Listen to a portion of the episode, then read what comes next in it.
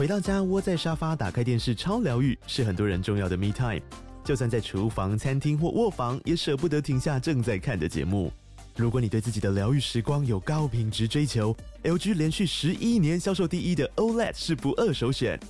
OLED 价格亲民又高质感的 A3 经典系列智慧电视，支援杜比世界与杜比全景声，追大场面的戏剧超过瘾。现在 LG 推出限量优惠，购买五十五寸 OLED A3 电视，再带一台二十七寸的 StandBy Me 闺蜜机，只要六万多块。StandBy Me 闺蜜机内建 Netflix、Disney Plus 等影音平台，可以摆床边、餐桌，甚至顶楼露台，家中每处都可以成为你的专属娱乐空间。快到资讯栏了解活动详情，用最舒服的姿势把 LG 电视看起来。热门财经议题、即时投资快讯、焦点新闻话题，陈凤馨与您同步掌握。欢迎收听《财经起床号》。Hello，各位听众，大家早！欢迎大家来到九八新闻台《财经起床号》节目现场，我是陈凤馨。回到今天的一周国际焦点，在我们现场的是淡江大学国际术语战略研究所教授李大中李教授。教授早。呃，凤馨早，各位听众、各位观众，大家早安。好，我们先从这个台湾的选举之后的形式来看待。我们先从拜登啊代表团这件事情啊开始说起，因为嗯，中国大陆其实当然发表的声明，我们大概都可以想象得到。那国国台办就说啊，赖清德呢不代表了多数的台湾的民意。那大陆的外交部长呢王毅呢则明确的说，那台湾就是中国的台湾。好，那这个不呃不会改变这个他的这个地位。好，这是他们的制式的反应。不过重点是美国的反应比较特别，我们就从美国代表团来台湾开始说起。这个美国代表团在我们选后马上来台湾，其实一开始是媒体就有披露了。那最后这个白宫应该是呃，美国政府应该是在一月十四号确认这个访团。那我们也可以看到，呃，很快在一月十五号、十四号晚间，其实代表团就已经抵达台北，呃，松山机场。那昨天有一连串的一些拜会。我觉得这个访团，因为按照美国政府的讲法哈，他会说这个是他们从两千年以来的传统啊，就在选后。然后有组团，而且是会来拜访，不只是当选者，当然还有包括现任的总统，也会包括各党派，也包括呃落选的这个总统候选人。他说是传统，那也会兼顾民主共和两党，因为他是党派的平衡，因为代表说我们看重台湾是两党的共识，而且成员基本上是具有代表性的。但这一次还是比较特别，因为。他几乎是选后无缝接轨就飞来台湾。对，过去没有这么快来台湾。其实是，过去通常要拖个两三天，甚至于一个礼拜的时间。对，过去其实没有那么的近。那这次还是很特别。那当然，大家会想，主要的原因和释放讯息是什么？那我觉得第一个释放讯息还是向国际社会，那也会会向北京来这个表示说，我们很重视台湾，嗯，重视台湾，这是个民主的选举的结果。那台海的和平稳定，就是我们拜登政府一向所强调的重点。但是大家现在比较看重的一个呃原因，还是他也可能是像这个四个月后即将上任的赖政府，也是一种资讯的转达，意思是说希望能够延续了过去蔡的路线，而且说到做到，你大概不要有任何的意外，嗯，因为目前来说美中也是处于一个关键点，那再加上刚才所提，那拜登民主党马上就要面临十一月的这个总统大选的挑战。那是否能够连任？假设是拜登继续的话，这些都是重中之重，是容不得有任何的变化，让美国无法收手。他在做风险控管，所以他既是向国际展现支持台湾，但是更是来施压。呃，我觉得有呃，至少是一种带很明确的讯息，否则他不不需要这么马上来。我记得在二零一六年。呃，蔡总统第一任期都刚选上的时候，我记得所谓的这个代表团，呃，是在四月份才来啊。一月份选举，那是阿米塔奇、呃，坎贝尔还有前亚太驻青薛列夫，也三个月是四月份才来哦。对啊，隔了三个月。所以这次是马上来，我觉得他想彰显的讯息就是目前的台海状况，美国是关切的。新政府的道路何去何从？你是不是像选前所说延续路线？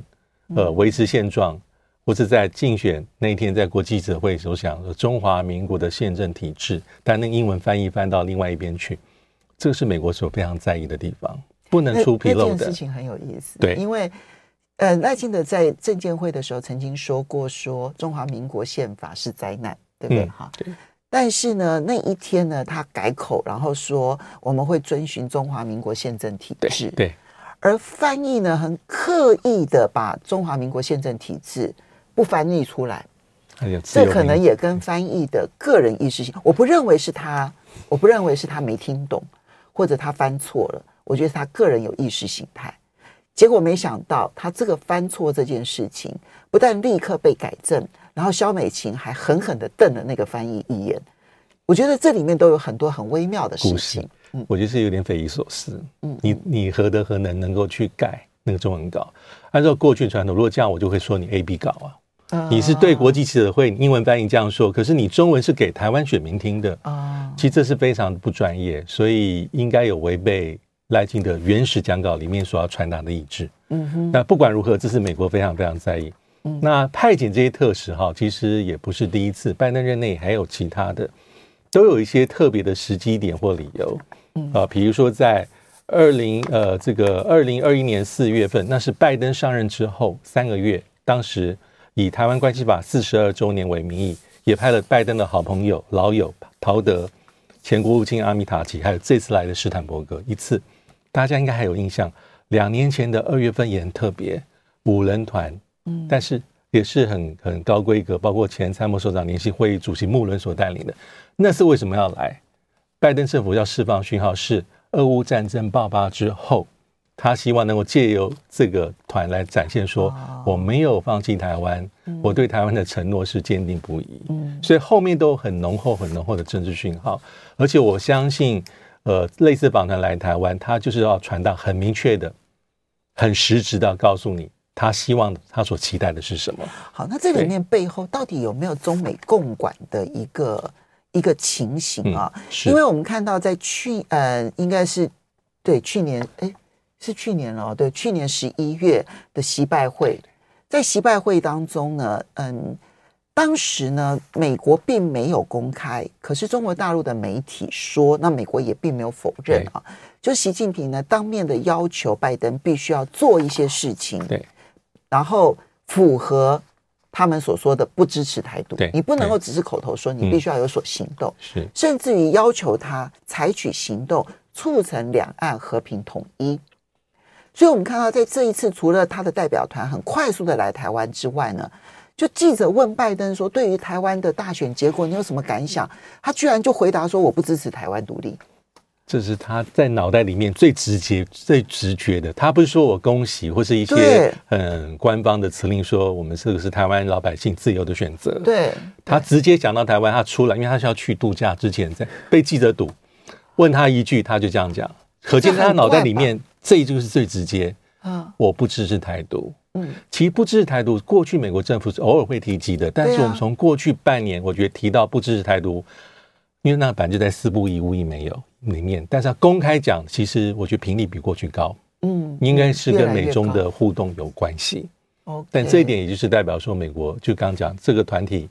特使团来，我觉得这也是他所传达的重点之一，不支持台独的。好，那所以我们可以确定说，至少在拜登跟川普总统大选选举结果出炉之前，两岸之间应该可能走向零意外吗？我觉得对美国来说，他希望零意外。我觉得现在的取决就要看我们的新当选的这个赖清德，因为赖清德副总统哈，他在胜选刚讲到那个演说里面，我觉得基本上基调还是非常强硬的。他的他自我的评价是说，老百姓我们是得票最多的，代表是是我们走在正确道路道路上是坚定不移，不会走回头路。嗯，这是他对于他胜选的后面的这个授权，老百姓授权里面判断他的解读。如果是这么有自信，我觉得还是要，我觉得还是要非常审慎，因为两岸关系我觉得是重重中之重嘛。因为台湾，我们未来你要说如何的改变台湾改革改造，如果没有一个稳定安定环境。都还是在处于风险当中，嗯，我觉得什么都不用提啊，嗯，所以这一点是他的一念之间。所以现在大家关注的是胜选演说，毕竟是很短，那个脉络化比较少。但是你的就职演说，你就要有非常坚强的团队，但是你的意志，你要带台湾何去何从，这是一个最基础的定调。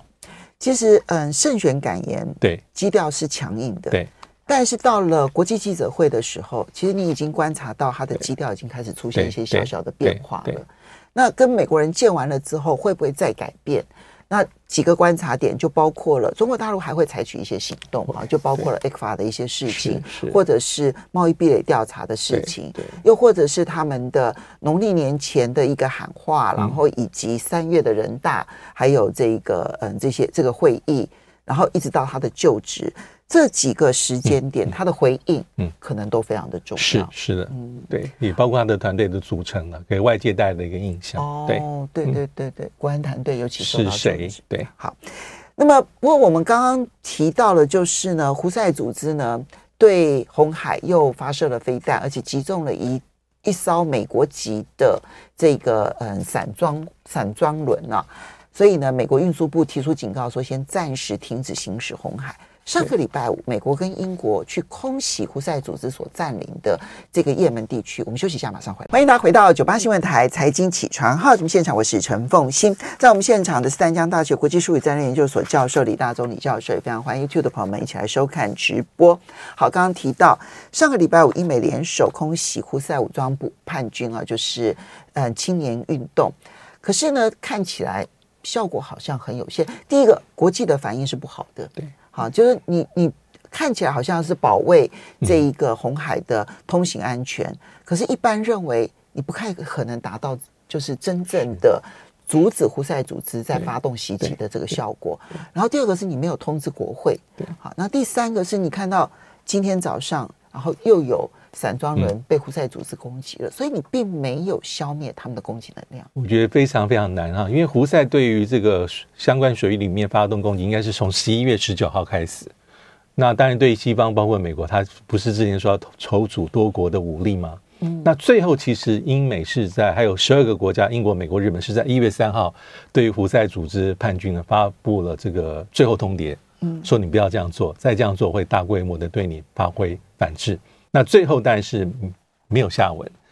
然后又加上一呃，这个在一月我看哈是在一月大概九号的时候，胡塞组织那时候发动比较大规模的攻击，包括出动在二十一架无人机，还有各式飞弹来对来往的商船、散装货轮发动袭击，但基本上都被在这水域里面的话，包括美军的 F 十八战斗机，还有英军跟美军的水面舰艇发射的这个防空系统给击落。但在这个，我当时已经很多人讨论哈，我们可以看到，从十一月十九到现在，胡塞组织它发动的攻击基本上是不是比较不对称？它是用那种比较传统的，呃，并不是非常先进的飞弹啊，包括一些比较高呃高水准的或者比较先进的一些巡弋飞弹，那再搭配无人机，对这么广大水域里面的这个来往的商船发动攻击，基本上要防范它。它是以小博大，以弱抗强，而且这个是非常难去全面性的去把它反击。所以，对于美国和英国或者这个水域里面的这个联军来说，我要去防范你，我要花的时间成本、油料，还有这个武器弹药的成本是不成不对称的，嗯，非常大的，就是也在考验长久下去。你的消耗是多少？一枚攻击飞弹、无人机，其实要比那一个拦截飞弹对要来的便宜太便宜太多了。那看刚才凤凤馨所说的这个最新的攻击，它并没有对这个美国籍的散装货轮，它好像是挂马绍尔群岛的旗这个船这个旗帜，它并没有对这艘船造成致命的打击，但是已经造成小规模的伤害。那光是这一点就会让很多的船东嗯。船公司却步，那我还是走好望好望角。事实上，去年底对马士基的货轮的攻击，后来马士基一月二号就宣布说他，他他暂时不不行使红海。本来在美国的强力游说之下，他们说要恢复航红海，可是现在也也暂停了。对，所以这种是。呃，损小效高，那成本低，而且它可以发动无数次的攻击，所以我们可以看，这是英国跟美国的联手哈。我觉得为什么大家说效用可能非常有限，原因也在这边，因为它其实是两度的两部的攻击，一个是一月十一号晚间是英美共同好，针对胡塞组织的地面雷达指挥中心、武器储存设施发动攻击，在二十八个地点。那到一月十二号，美军自己又发动了第二波的打击，嗯，那包括了一些重要的城镇，首都还有红海港口呃的这个胡塞因的据点，呃和台达啊、萨达、扎马尔好几个重要的据点跟城市。那英国首相发表了一些声明，他说主要是英军是动用了皇家空军的这台风战机从这塞浦路斯的基地起飞哈，但是根据《纽约时报》引用引述了这个匿名的美方官员的这个自我的评估说，我们攻击所我们攻击就是锁定的目标里面，大概九成达到达到我们的战果，但是呢，大概胡塞因组织能保有百分之七十五的飞弹发射能力跟使用无人机的能力，就固定的点。百分之九十我都达到了这样子，但是呢，因为他们的那些飞弹呢是可移动的，对，所以呢，我们实际上摧毁的飞弹量大概百分之二十到百分之三十。对，我们只要对比一下那个以哈战争、以哈冲突之后，在当以色列在呃这个近角加萨走廊的这个呃这个这个哈马斯，他是花发了多么大程度的攻击，多么绵密，多么大程度才达到一定的战果。嗯，那在也门。胡塞因所盘踞的这地地方其实还蛮辽阔的，激动隐匿，所以光靠你看一月十一跟十二美军所形容打击，或者它的架次、它的程度，其实是远远不及，它不可能这样就达到它目标的。所以很多人觉得美国世界军事超强，而且这一次联军里头，美国、英国还有包括了呃澳洲、巴林、加拿大、丹麦、德国、荷兰、纽西兰、韩国都。加入了这个共同联盟，可是真正派军舰的是美国跟英国，真正采取军事行动的只有美国跟英国，其他国家其实是观望的。对，但是无论如何，他们是军事超强啊，这不就是一个小小的叛军组织？理论上来讲，美国要歼灭应该很快，可是似乎市场并不看好美国能够歼灭胡塞组织，要完全达到很难啊。那有一些媒体报道是说啊，过去几年当中，西方世界包括美国，他并没有去。花很多的功夫去锁定，包括胡塞因的这个力量，你盘踞的据点，你的能力到底在哪边？那刚才所讲这十几个国家哈，还有荷兰、澳洲、加拿大跟巴林，它是提供后勤跟情报资源，真正动手其实是我们非常常见的场景，包括十几年前这个利比亚也是，英国跟美国是主体，其他国家是发挥，有的是外交的支持，那是最。最不费力量，对对，大部分哎，我提供一点呃，比如说后勤啦、情报分享，就算我有加入这个军事行动，主要是美国所领导，就是这样子。但是你看好他能够？我我觉得要达成你目标，你用的你要下的苦功跟你要投入的力量，可能要十倍都不止，才能达到些许的成果。所以红海要不胜防，恢恢复安全，恐怕困难度还很高。当然，胡塞组织啊，它背后是伊朗，大家是比较熟悉的。那么，伊朗为什么要支持胡塞组织？而胡塞组织目前跟也门政府之间的现况又是如何？对，因为胡塞我们听了这么久，其实胡塞它其实最早是盘踞在也门北部山区的一个部落，它属于什叶派里面的一个叫宰德派啊，比较特别。那基本上它一直因为跟什叶什叶派是有共通之处，所以它跟伊朗啊，也是信奉什叶，是保持很密切的关系。同宗派，对同宗派。那胡塞其实他是一个这个也门的前议员啊，国会的议员。他是在一九九四年在也门北部的萨达城成立一个组织啦，或一个运动，叫做信仰青年。嗯，但是我们知道，在二零零三年美国发动伊拉克战争之后，那胡塞他认为说，当时的政府沙雷算是也是宰德派出身。啊，但是你跟这个逊尼派为主的波安合作理事会的国家保持密切的关系，而且你跟西方国家靠得非常非常紧密，所以他们就觉得说，我不支持这样的一个状况。所以胡塞就是以反西方开始号召。对，那所以在二零零四年，他发动的一个抗争啊，或是一个他们所认为的一个反抗或起义。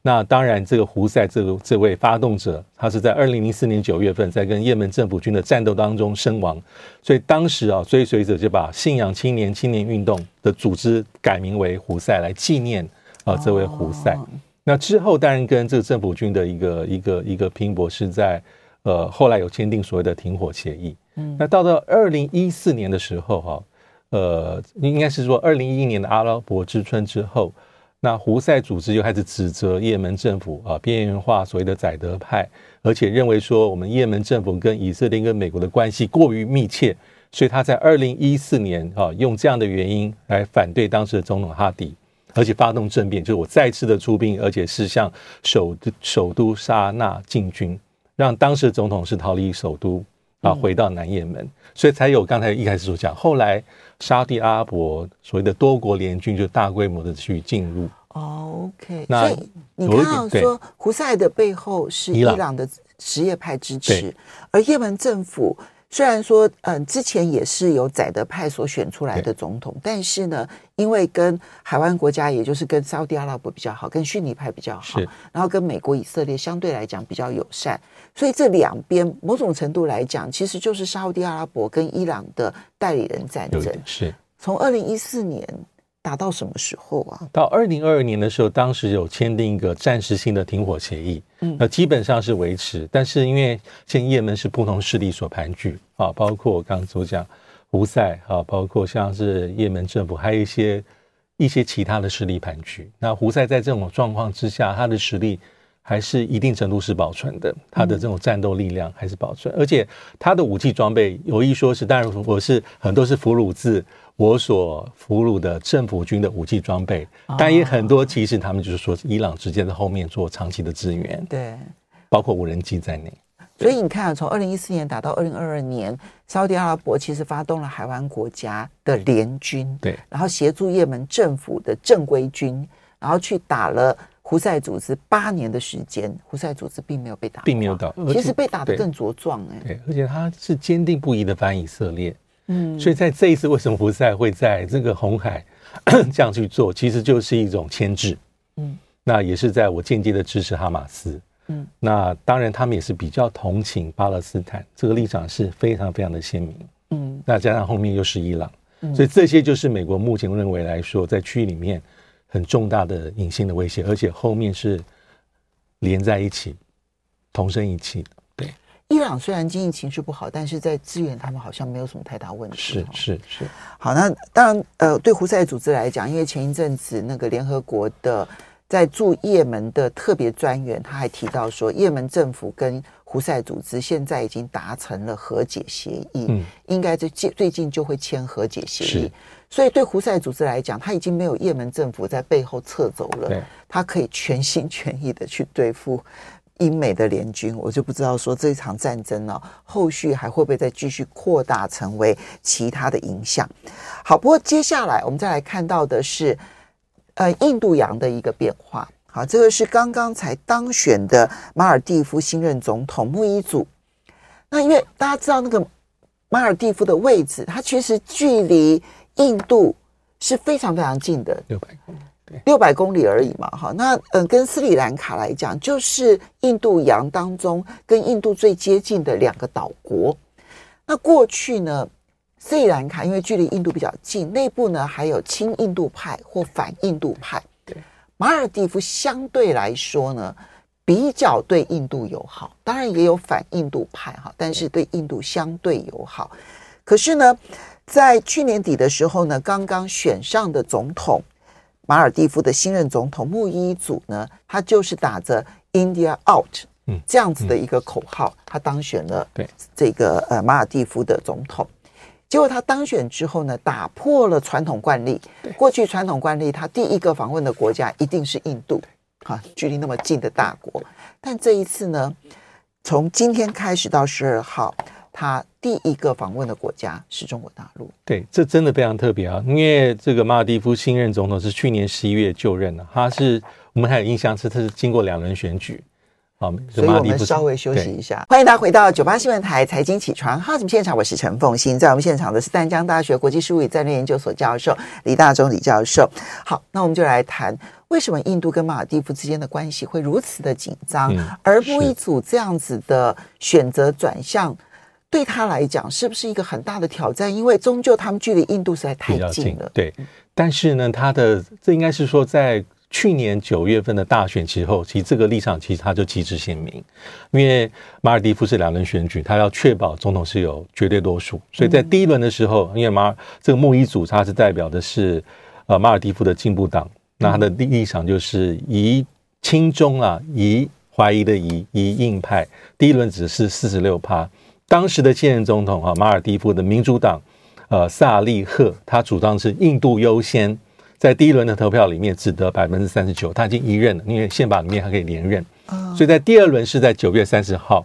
最后的出炉结果哈，是沙伊组就是为比较要远离中国大陆的，要亲近中国大陆，远离。中印度的影响力的，最后是百分之五十四趴胜出，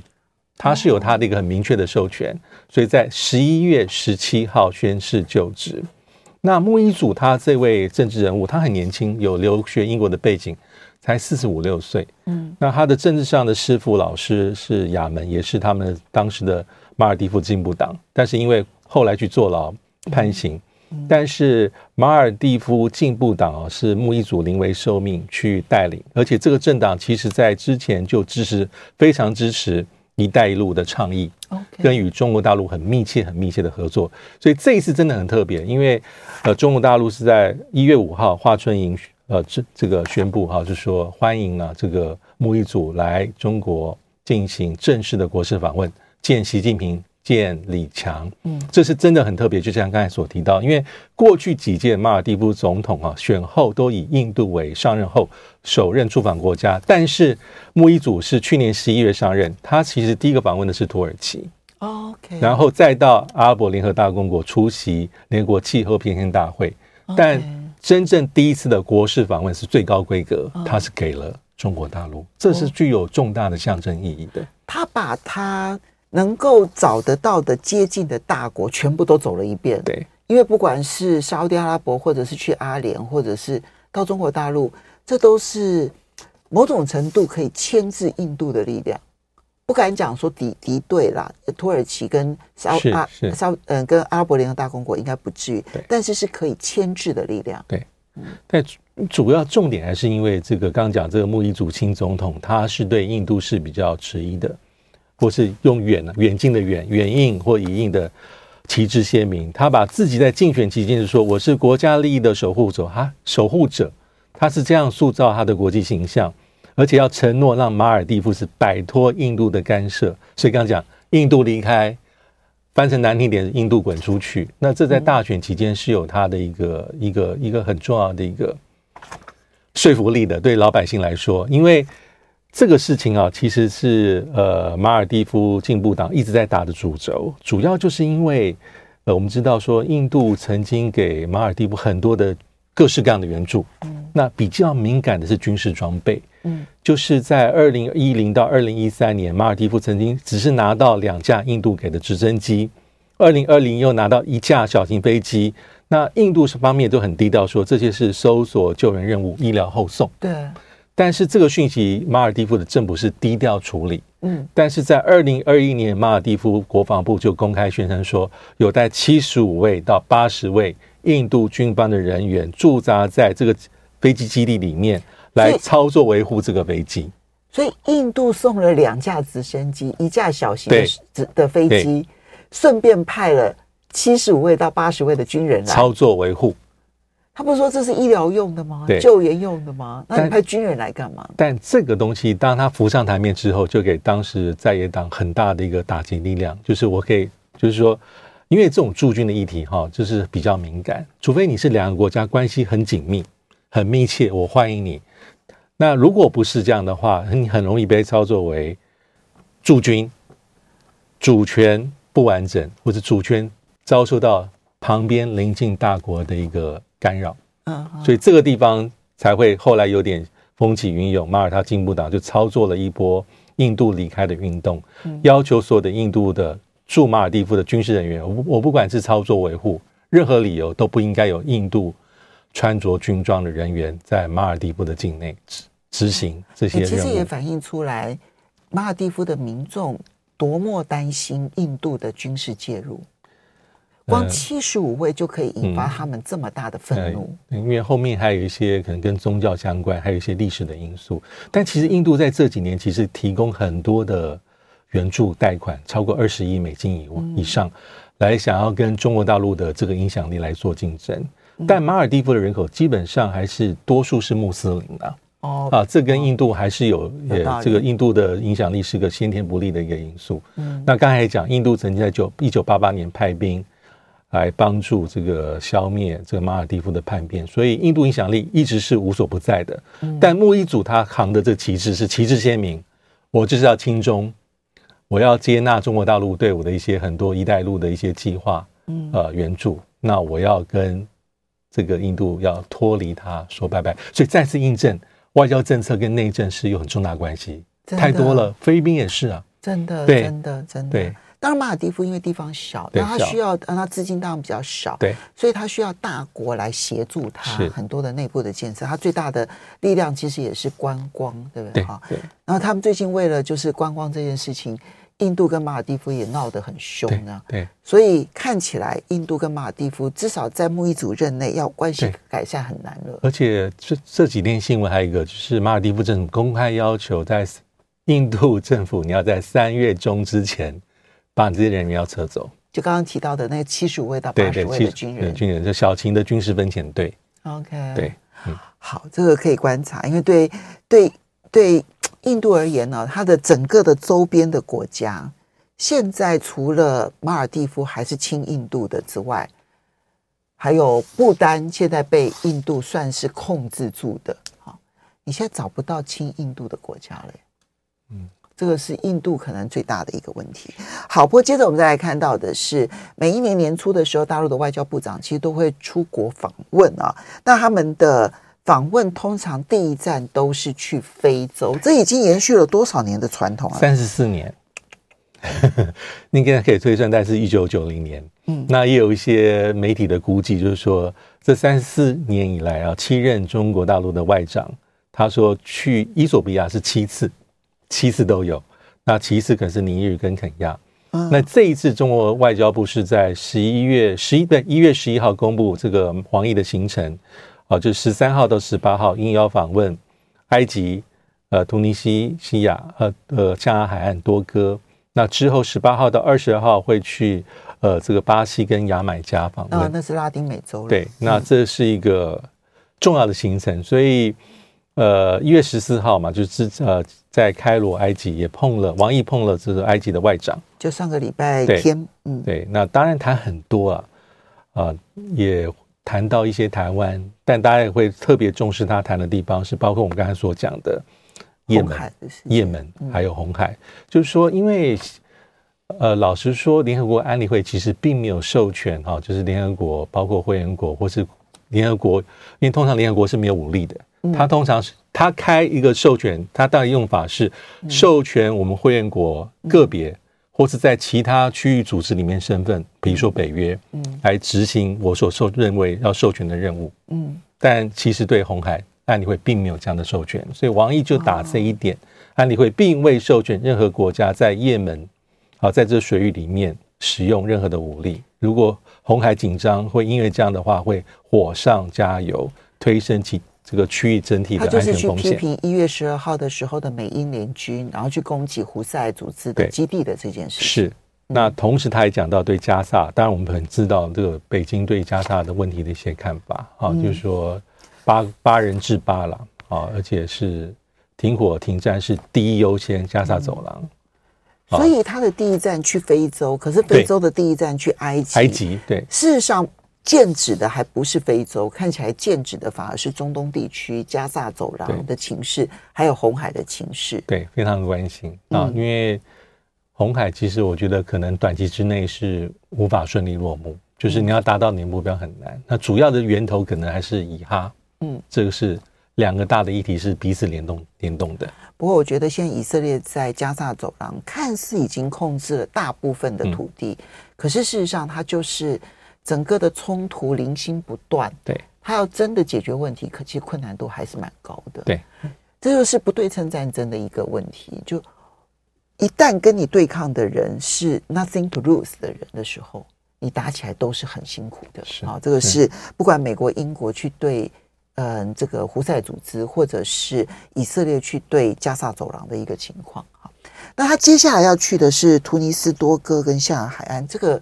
就比较偏西非的位置点了，是，然后再去巴西跟牙买加，嗯，所以这个还是它很重要的传统，就是说我重视非洲地区，好重视这些我传统上的盟友，包括很多的发展中国家，嗯，这他的一个特色，到现在三十多年没有改变。所以中国大陆在南方国家的耕耘，嗯，尤其很重要，这个、对，这个现在看到它好像可以拿来对抗美国，其实也不是信赖，也不是。侥幸得来的嘛。嗯，他不是一天两天，真的花了几十年的时间。对，好的，我们要非常谢谢李大宗李教授提供一周国际焦点供大家做参考，谢谢大家，谢谢。